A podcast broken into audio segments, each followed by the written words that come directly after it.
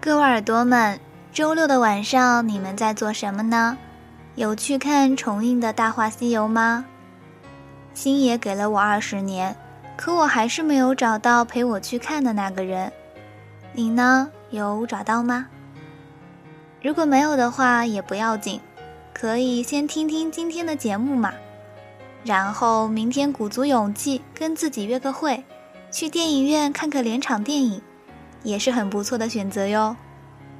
今天要和你们分享的文章来自 App 一个，第七百二十二期的《不打扰是我的温柔》，作者孙小美。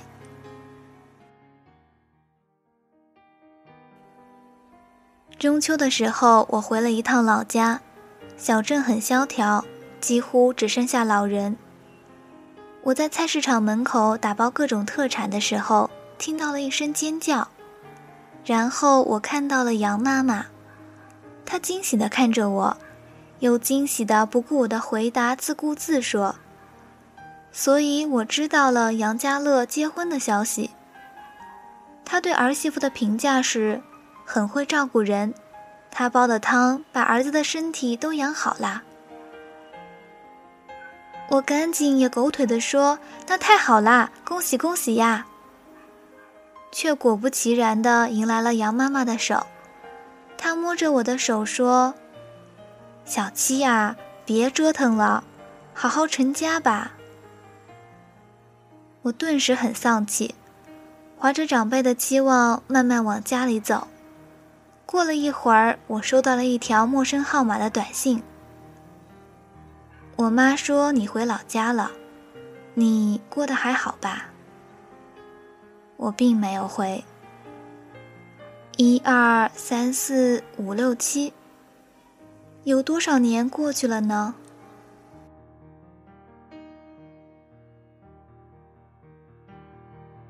二零零六年七月十二日下午，下大暴雨。我坐在门口的屋檐下，没带钥匙。杨家乐，你提着一把黑色的大伞，笑盈盈的跑下楼来。坐在我旁边，我得承认，那天我的情绪特别亢奋，雨点溅湿了我粉色的小背心，微微露出里面老土的奶白色胸衣。我发现你的耳朵红了，然后迅速的蔓延到脸颊。你问我是不是报了华工，我眯着眼睛说：“是啊。”你就傻兮兮的笑了。事实上，我对你说了谎。我偷偷填了北京农业大学的动物营养和饲料，多么令人匪夷所思的专业！后来我才知道，它有个俗称叫“养猪系”。当然，我并不是脑子进水，热爱上这个离奇的行业，只是隔壁班的那个帅哥的四个志愿，个个都在北京。算算我的分数。刚好和这个擦边。我知道杨爸爸、杨妈妈早就打通了华工的一切关系，只等着我们两个青梅竹马顺利入学。可是杨家乐，你的愿望一定要落空了。谁叫苏七里堕入了情网呢？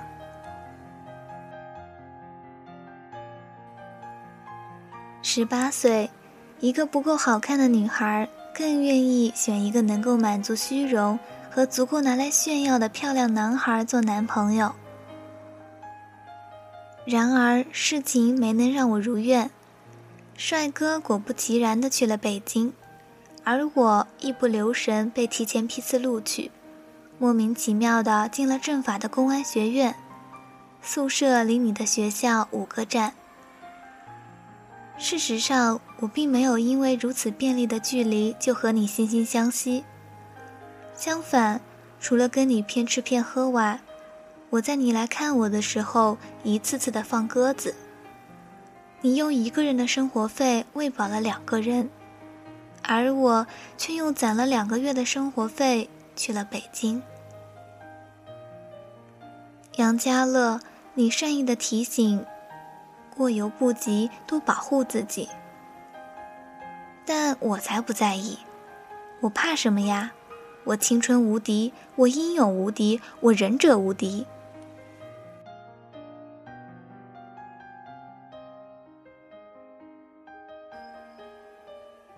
青春英勇的苏七里现在一个人在上海。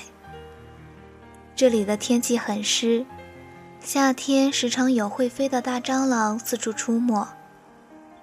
起初我还会眼泪汪汪的蹲在桌子上大叫，后来慢慢习惯了和他们对视。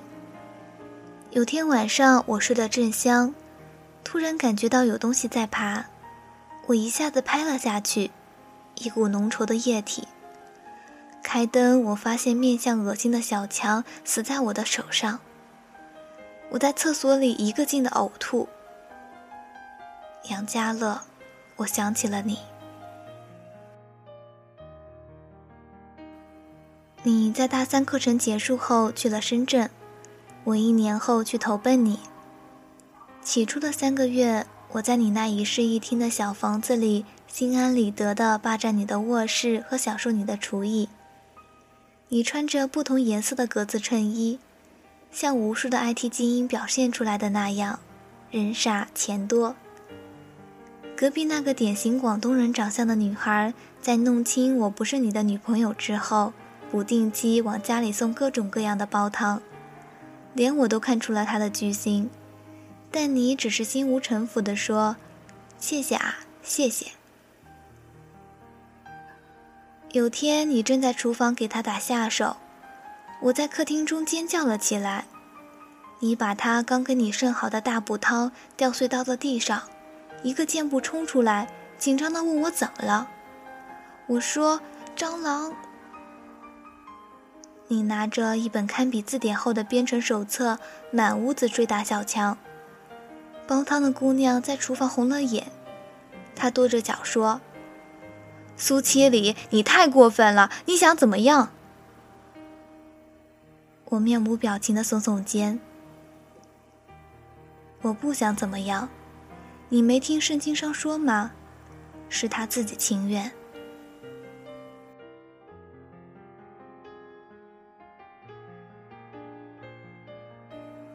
和隔壁班帅哥恋爱的时候，我一年跑了四次北京。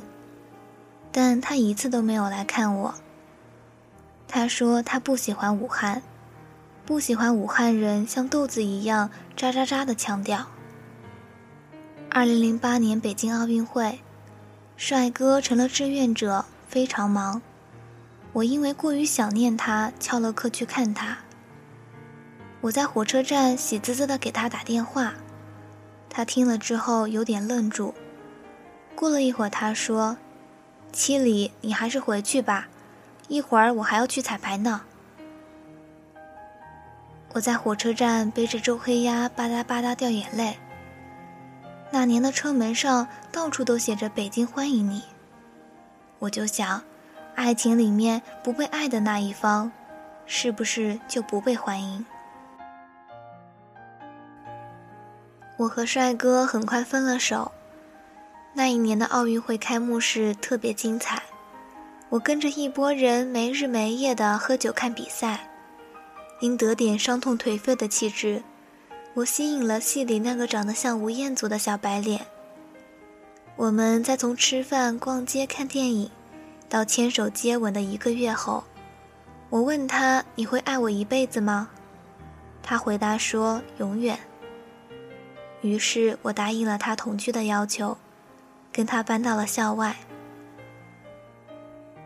我知道那次你来看我的时候受到了惊吓。我穿着邋遢的衣服，跟小白脸在脏兮兮的屋子里抢电脑。我本想收拾一下接待你，但你何时没见过我的狼狈？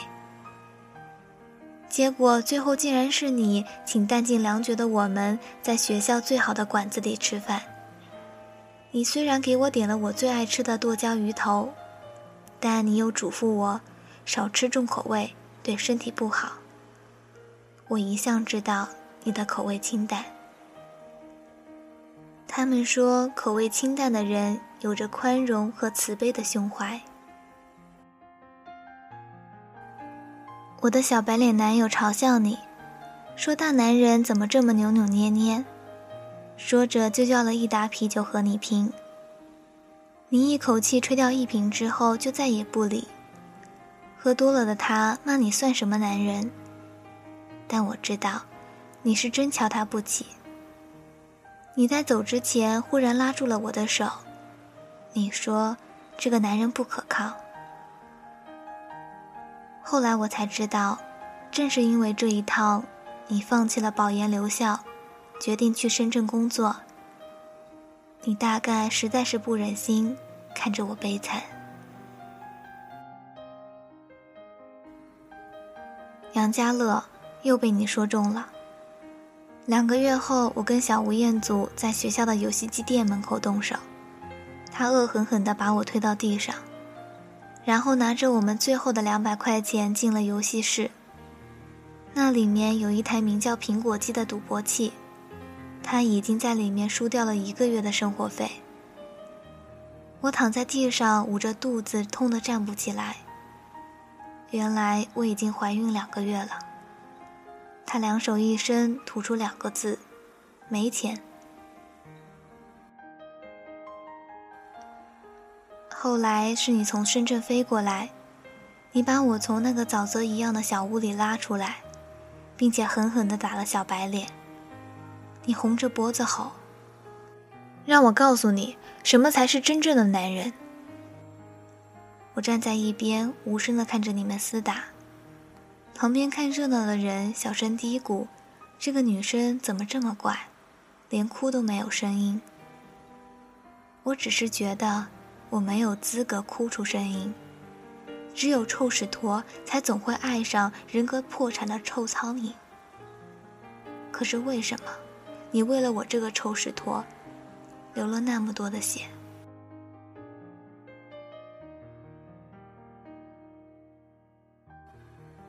你帮我隐瞒住家里，说带我去深圳找工作。我穿着你宽大的格子衫，在手术室里一句也没吭。没想到出来是你红了眼。你向隔壁的广东姑娘打听煲鸡汤的方法，整个厨房都被你弄得乌烟瘴气。我说你干嘛费那个劲啊？我是贱命一条，不值得吃那么好的东西。放屁！你咬牙切齿地哼出这两个字。这是你第一次跟我凶，但你却在凶完了之后喂我喝汤。广东姑娘来找我，她红着眼睛说：“苏七里，你自己可以重复那些所谓喧嚣的美丽，但杨家乐他没有必要为你收拾残局。”他说：“我爱杨家乐，我不能让你挥霍他的生活。”我扭头问：“你爱他什么？”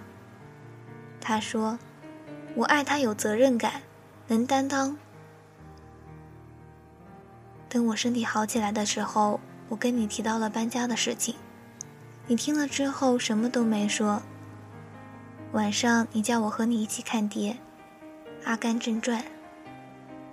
我当然知道你的用意，于是故意不上你的当，看得嘻嘻哈哈没心没肺。当演到珍妮接受安甘求婚的时候，你适时的从后面抱住我，你说我们在一起吧。其实这一点也不像个好时机。你决心在这个时候捡起我，多么像一场怜悯的慈悲。我得承认我的硬心肠，还有我的大自卑。这坚挺的两项指标，足以让我不理会你手指缓慢移动的温柔。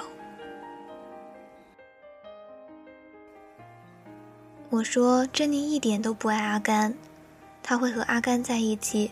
完全是为了逃避和救赎。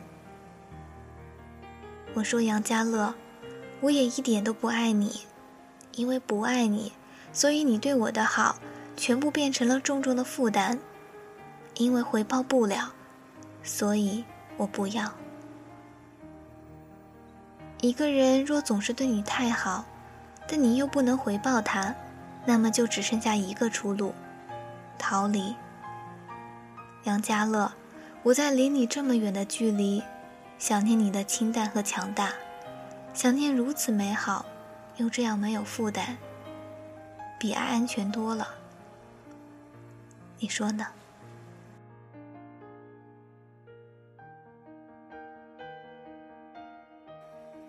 我们的最后一次关联是我去看五月天的演唱会。我在唱《温柔》的时候，发了一张星光点点、蓝海晕晕的微博。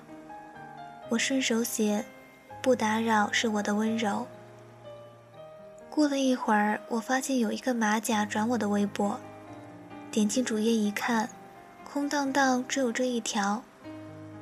他说：“我有一个认识了很久的女生。”特别喜欢闯祸，但我知道他特别脆弱，别人不对他好，他就不知道对自己好。可是我总是记得十五岁那年告诉他我心律不齐，只能吃得清淡的时候，我知道是杨家乐，他用平缓又清淡的语调写了我根本就不记得的一件事。记忆中的他，神色慌张地把耳朵贴近我的胸口，听我的心跳声，然后就再也没有离开过。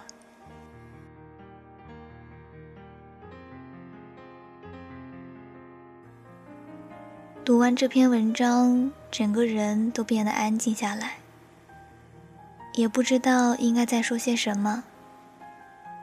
晚安，暖朵。